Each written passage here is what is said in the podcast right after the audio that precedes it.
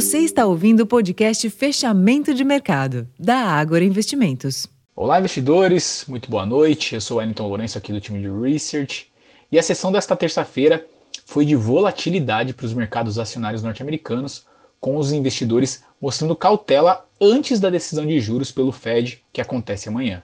O Federal Reserve, Banco Central Norte-Americano, deve manter a taxa básica de juros dos Estados Unidos inalterada, mas pode dar pistas sobre a probabilidade de um corte acontecer nos próximos meses.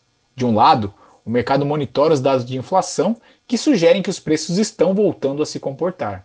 Mas do outro lado, há sinais de que a economia americana continua aquecida, como mostraram hoje os números que foram divulgados de criação de emprego e confiança do consumidor, ambos vieram acima dos níveis previstos.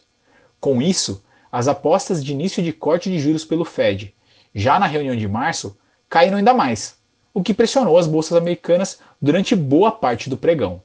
Porém, na parte final da sessão, a força do setor financeiro em Nova York ajudou a impulsionar o índice Dow Jones ao recorde histórico de fechamento. Nesse ambiente, os índices acionários americanos fecharam sem um viés único, enquanto que na Europa as bolsas fecharam em alta, com os ganhos limitados no mercado de Frankfurt após dados preliminares de atividade indicarem contração econômica da Alemanha. Aqui no Brasil, a cautela também predominou com os investidores atentos aos riscos ligados ao setor imobiliário chinês e suas prováveis consequências para a demanda por minério de ferro e à espera das decisões de juros por aqui e nos Estados Unidos. Ao término do pregão, o Ibovespa tinha queda de 0,86% aos 127.402 pontos, com giro financeiro de pouco menos de 22 bilhões de reais.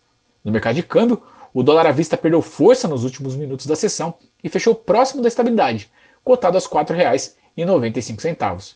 Por fim, os juros futuros avançaram na maior parte da curva termo. Bom, pessoal, esses foram os destaques da sessão desta terça-feira. Eu vou ficando por aqui, desejo a todos uma excelente noite e até amanhã.